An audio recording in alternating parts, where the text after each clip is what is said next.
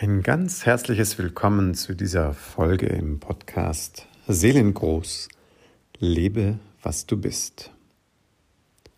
Die heutige Folge widmet sich den Momenten, Phasen im Leben, wo es mal nicht weitergeht. Oder auch manchmal nur so scheint, dass es nicht weitergeht. Also wenn du mal nicht weiter weißt oder dich an Zeiten erinnerst, wo du mal nicht weiter wusstest, dann kannst du dir ganz sicher sein, dass du damit ganz bestimmt nicht alleine bist. Mein Name ist Martin Böttcher und im heutigen Podcast möchte ich dir ein bisschen von der nicht so leichten Seite der Reise berichten. Du erinnerst dich vielleicht, wenn du die letzte Folge gehört hast, da war in dem, in dem Erleben von, ich habe jetzt gerade nicht den direkten Impuls, Zugriff, Idee, aber im Lean Back in the Moment, in diesem einfach mal innehalten und Vertrauen, ähm, war das in so einem Erleben eingebettet, das du wahrscheinlich auch kennst, wo du zwar keinen rechten Impuls, keinen klaren Plan hast, aber trotzdem irgendwie noch so verbunden dich fühlst, noch irgendwie so eine, ja, ich sag mal, so ein Restvertrauen da ist.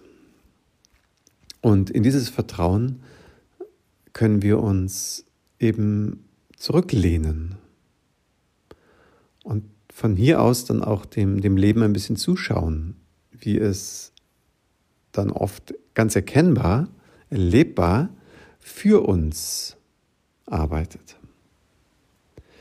So, in der heutigen Folge möchte ich da, man könnte sagen, noch einen draufsetzen, aber leider eher nicht so im schönen, strahlenden Sinn, sondern ein draufsetzen in dem ich eben auch von diesen Phasen berichten möchte, wo uns auch mal der Mut verlässt.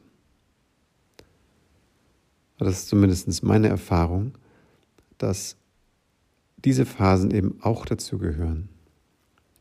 Und dass wir auf dem Weg zu unserer inneren Heimat, zu unserem Seelengold, zu unserer Seelengröße auch an Durststrecken kommen, wo uns mal der Mut verlässt und wir kein Vertrauen fühlen in dem Moment, in das wir uns hineinlehnen könnten und wo wir keine Anbindung erleben und wissen oder fühlen, dass das Leben für uns wirkt. So, und das, das ähm, ist aus meiner Sicht einfach auch ein Teil des Lebens und das möchte ich auf gar keinen Fall vorenthalten. Es soll ja hier jetzt nicht ein, eine, eine Hochglanzbroschüre sein oder werden, sondern dieser Weg zur eigenen Seelengröße, der hat eben auch ein paar Talabschnitte. Und jetzt beim Sprechen fällt mir wieder ein Bild ein, das ich kürzlich sah, ähnlich wie beim letzten Mal auch, wo ich beschrieben habe, dass der Weg ja nicht immer geradlinig ist. Und das Bild jetzt ähm, da ging es um eine Figur, die auf einen Berg steigt. Und das assoziieren wir ja und ich ja auch sehr gerne mit dem ein Erreichen von einem wichtigen Punkt, vielleicht auch ein Höhepunkt. Und wir assoziieren damit recht leicht, ähm, eben sich gut zu rüsten und vertrauensvoll nach oben zu gehen und sich dann diesen besonderen Moment des Überblicks auch zu ermöglichen. Und das nächste Bild war dann eben etwa die gleiche Distanz wie vom, von, äh, ähm, von einem Ausgangsort zur Bergspitze. Und jetzt war es aber vom Ausgangsort ein tiefes, tiefes Tal. Und ich weiß gar nicht mehr, welcher Satz dazu stand oder dabei war, aber so sinngemäß, ähm, ja, das Erstere fällt uns recht leicht, uns zu motivieren, einen Berg zu erklimmen. aber die Puste zu haben, auch mal in ein sehr tiefes Tal hinabzusteigen, das ist doch halt eben ein ganz anderer Schnack und machen wir in der Regel auch nicht freiwillig. Also auch ich nicht, da kann ich auch ein Lied von singen, dass ähm, die, die Weichen, die ins Tal führen, zumindest nicht bewusst von uns selbst gestellt sind, sondern wir sind äh, in irgendwelche Situationen geraten oder konnten sie nicht verhindern und plötzlich ist Holland in Not und ähm, wir haben eben erstmal keine, keine Hoffnung, dass es auch diesmal gut enden wird. An dieser Stelle erlaube ich mir einen kleinen Einschub, nämlich mit der Bemerkung, dass ich persönlich ja davon ausgehe, dass trotz aller Widrigkeiten das Leben ganz grundsätzlich für uns ist, dass das Leben für mich ist, dass das Leben für dich da ist, nach Kräften unterstützt.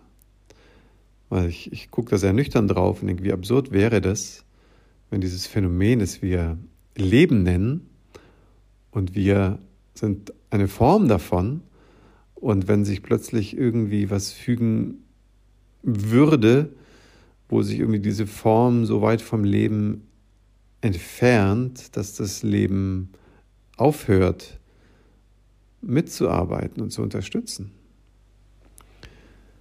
So sind wir aus meiner Wahrnehmung nach immer gehalten in einem gewissen positiven Netz, das uns wie eine Hängematte immer wieder hält und auffängt. Aber manchmal verstehen wir es entweder nicht oder es gibt halt auch trotz dieses Netzes echte Durststrecken. Und die können auch ganz heftig sein. Und gerade weil sie eben nicht so freiwillig sind, und da denke ich eben an, an Ereignisse, die eben von außen sehr stark bestimmt sind. Dann sei es eine, eine ungewollte Trennung oder eine notwendige Trennung, sei es ein, ein Unfall oder eine Verletzung, oder sei es auch ein, ein Warten müssen, weil sich an irgendeiner Stelle einfach nichts tut. Das gibt es. Das kann man aus meiner Sicht auch nicht schönreden. Und wie du ja weißt, wenn du schon ein bisschen mich ähm, gehört hast und die Folgen, dass ich ja sehr gerne auf die Bilderwelt aus Jim Knopf von Michael Ende zurückgreife. Und auch in seiner mystischen Heldenreise, die der Jim Knopf da unternimmt, um seine wahre Heimat zu entdecken, gibt es einige Situationen, die eben nicht mehr ein Zurücklehnen und in den Moment Vertrauen sind, sondern echte Augenblicke von einer tiefen Erschütterung und Hoffnungslosigkeit. Und eine Szene, die malt das ganz besonders stark aus, wie ich finde, weil das ganze Grundsetting darum ähm, zeigt so ein bisschen auch die, die Dramatik von dieser sehr, sehr schwierigen, ich denke, mit Blick auf das Buch, vielleicht sogar die schwierigste oder eine der schwierigsten Momente auf der Heldenreise, nämlich dieser Moment, als die Reise absolut ins Stocken kommt. Und zwar so krass, dass sie an der Stelle auch sehr unglücklich zu Ende gehen könnte. Und auch diese Option ist möglich.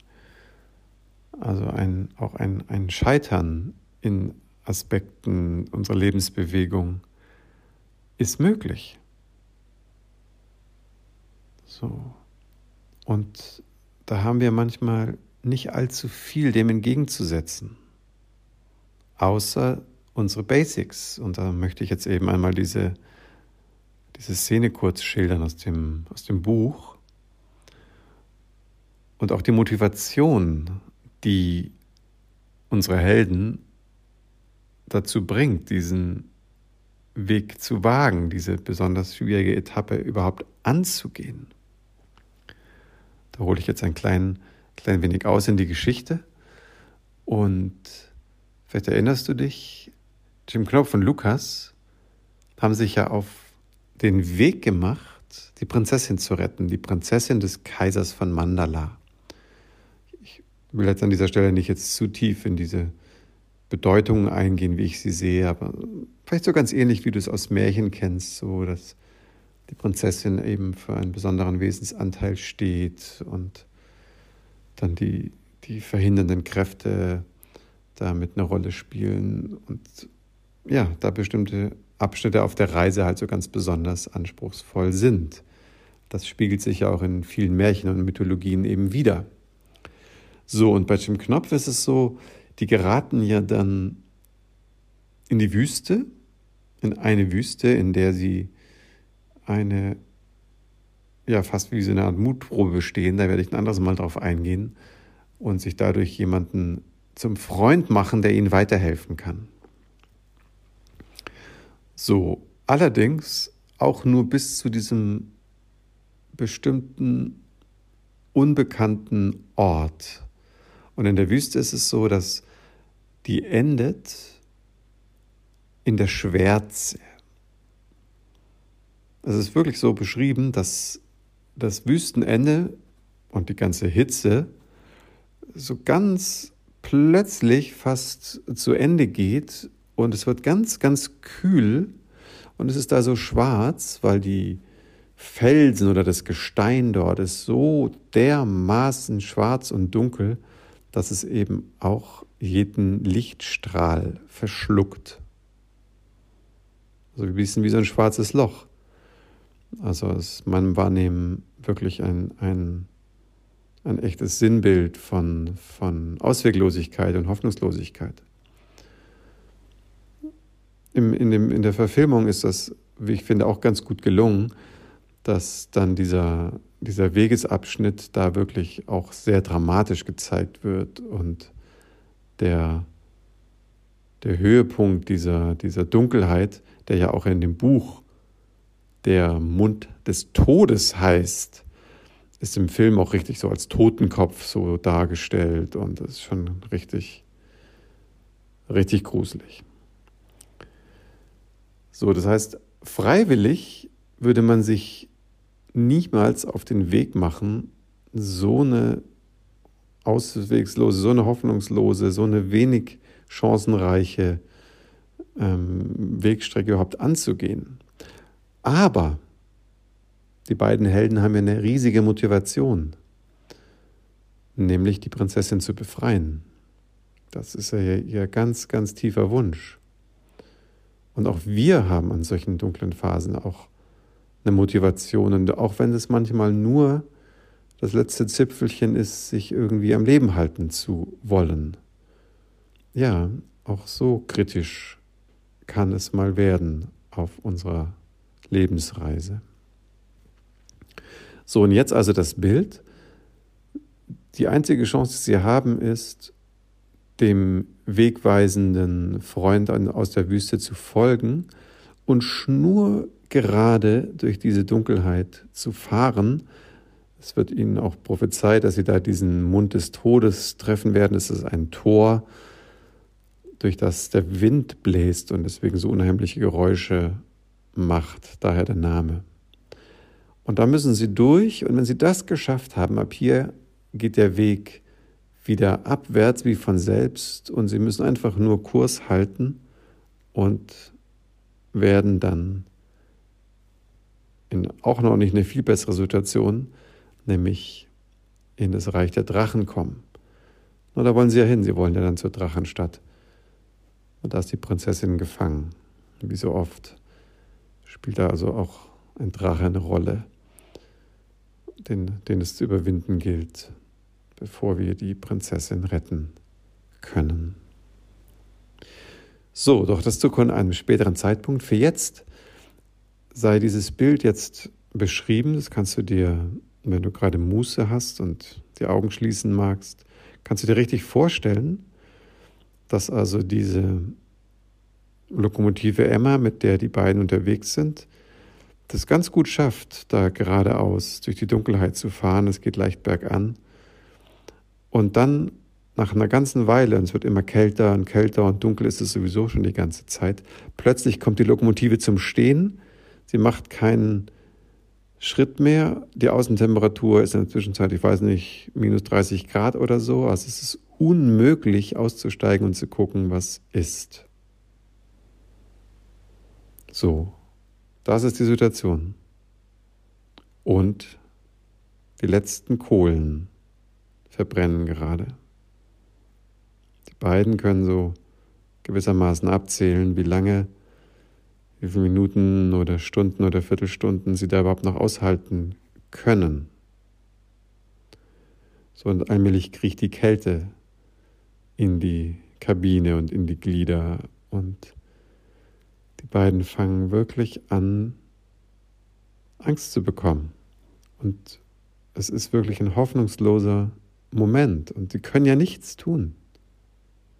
Sie können nicht aussteigen, sie können nicht rückwärts, sie können nicht vorwärts, sie wissen nicht genau, warum Emma überhaupt angehalten hat. Und das sind wirklich harte Momente in unserem Leben. Man das Gefühl hat, man hat wirklich was komplett vor die Wand gefahren oder eben, wie vorher beschrieben, Situationen sind eingetreten und wir wissen wirklich nicht weiter. Wir sind am Boden und können aus eigener Kraft auch erstmal nicht wieder aufstehen.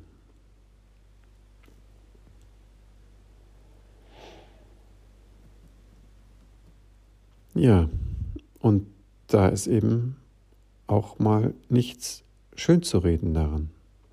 Das ist dann einfach verdammt schwierig.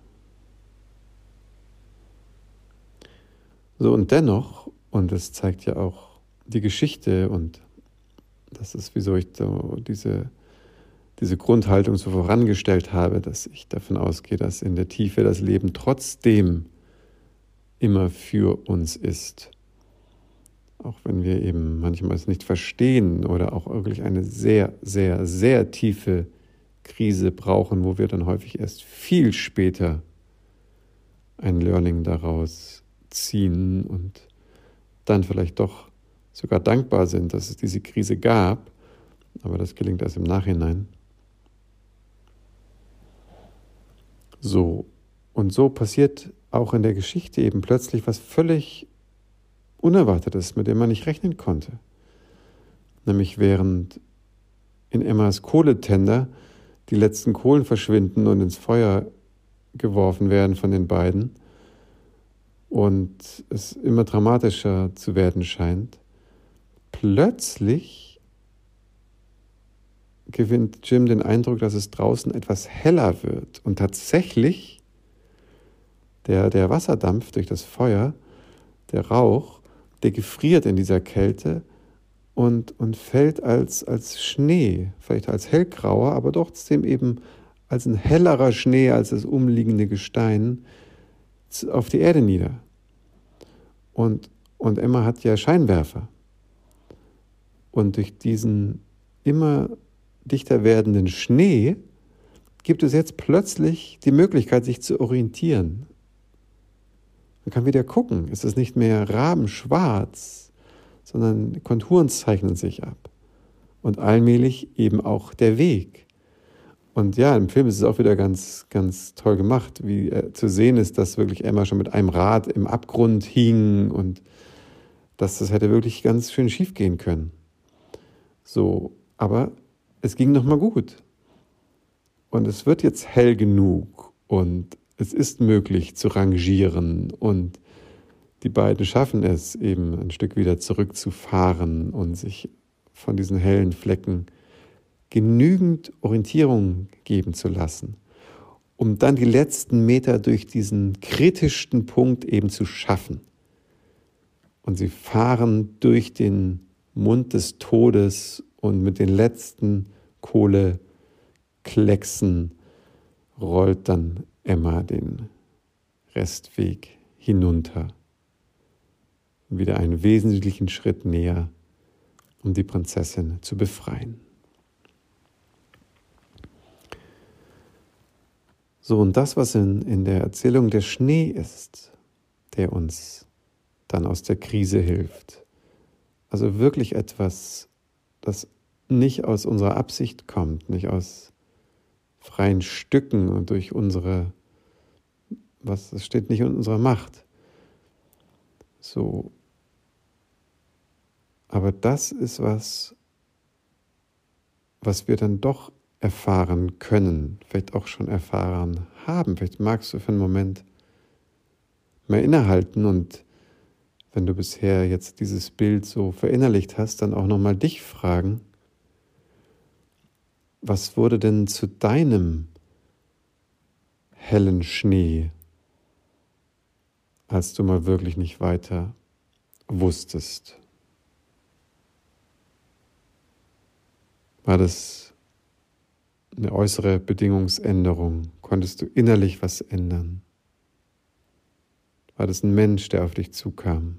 Eine Situation, die sich dann geändert hat?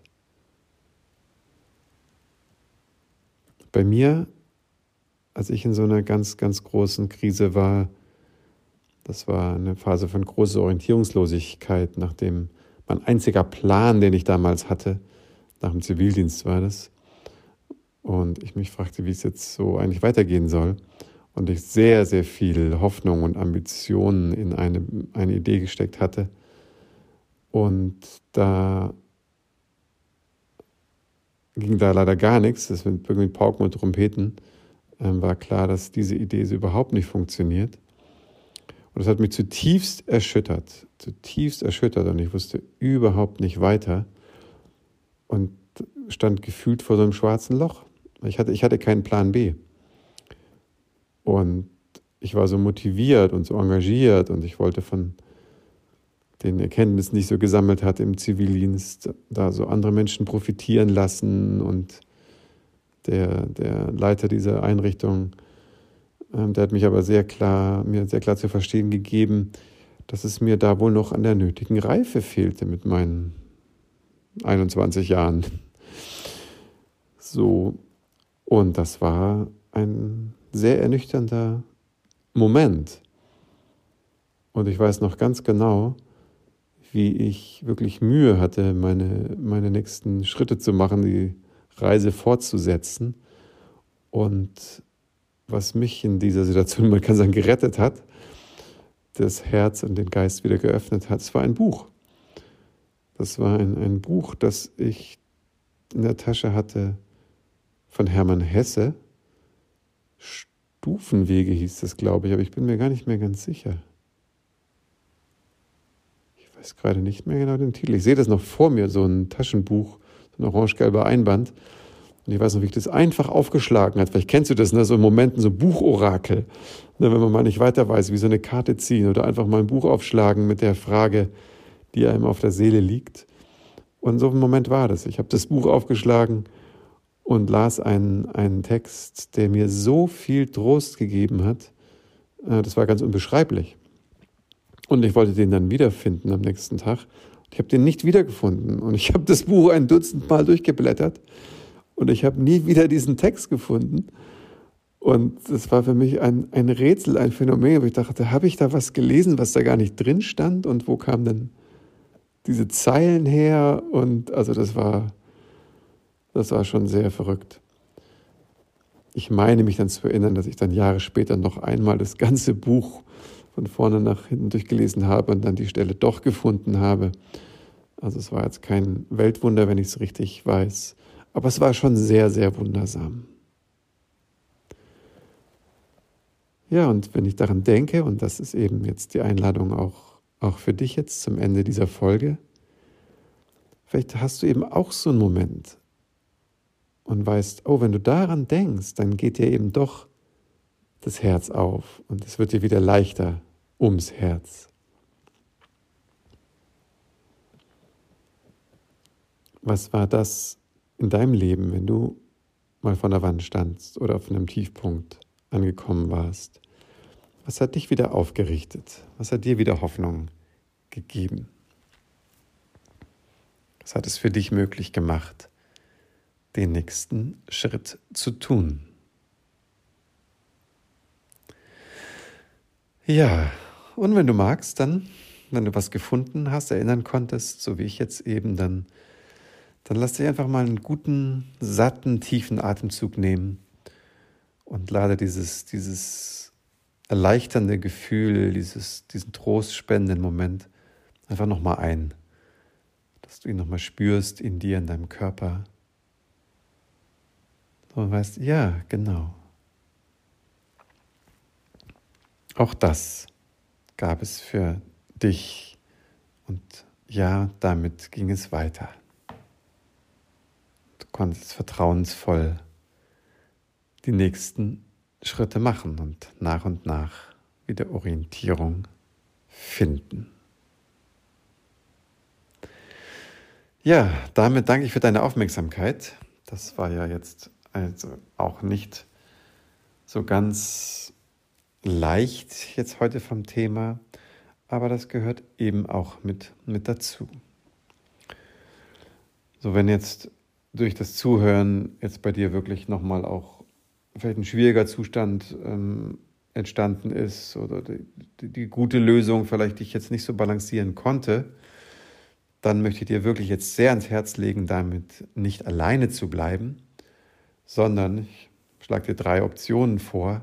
Nummer eins, nimm dir einfach dein Tagebuch und schreibe, dass du dich hast als ein Mensch, der schreibt, wie es ihm geht oder ergangen ist. Option zwei, sprech mit einem lieben Menschen, mit einer Freundin, mit einem Freund, sprechen einfach an und ob er für dich ein bisschen Zeit schenken mag und du dich einfach mitteilen kannst. Das einfach in Beziehung, in Begegnung bringen. Das ist so kostbar. Das ist für uns Menschen so, so wichtig. Und Option 3, du kannst dich natürlich auch gerne an mich wenden, an mich als ein Vertreter der, ich sage jetzt mal, professionellen Zunft, die natürlich da ausgesprochen versiert mit verschiedenen hilfreichen Methoden und ihrem Dasein auch, auch da so eine, so eine herausfordernde Seelenzone eben ganz gut auffangen oder in, eine, in so einen Heilungsweg übersetzen können. Also du bist mir da sehr herzlich willkommen.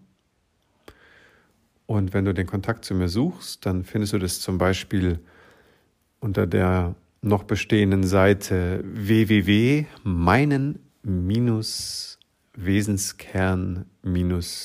www.meinen-wesenskern-berühren.de. Oder auch wenn du andere Kontaktquellen zu mir hast, dann, dann nutze die gerne. Die neue Seite wird auch alsbald frei sein, seelengold.online.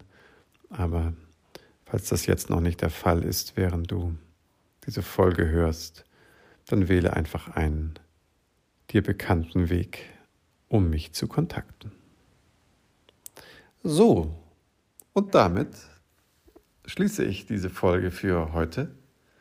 Wünsche dir von Herzen alles, alles, alles Gute. Glaube an dich, glaube an das Leben. Bis bald, dein Martin.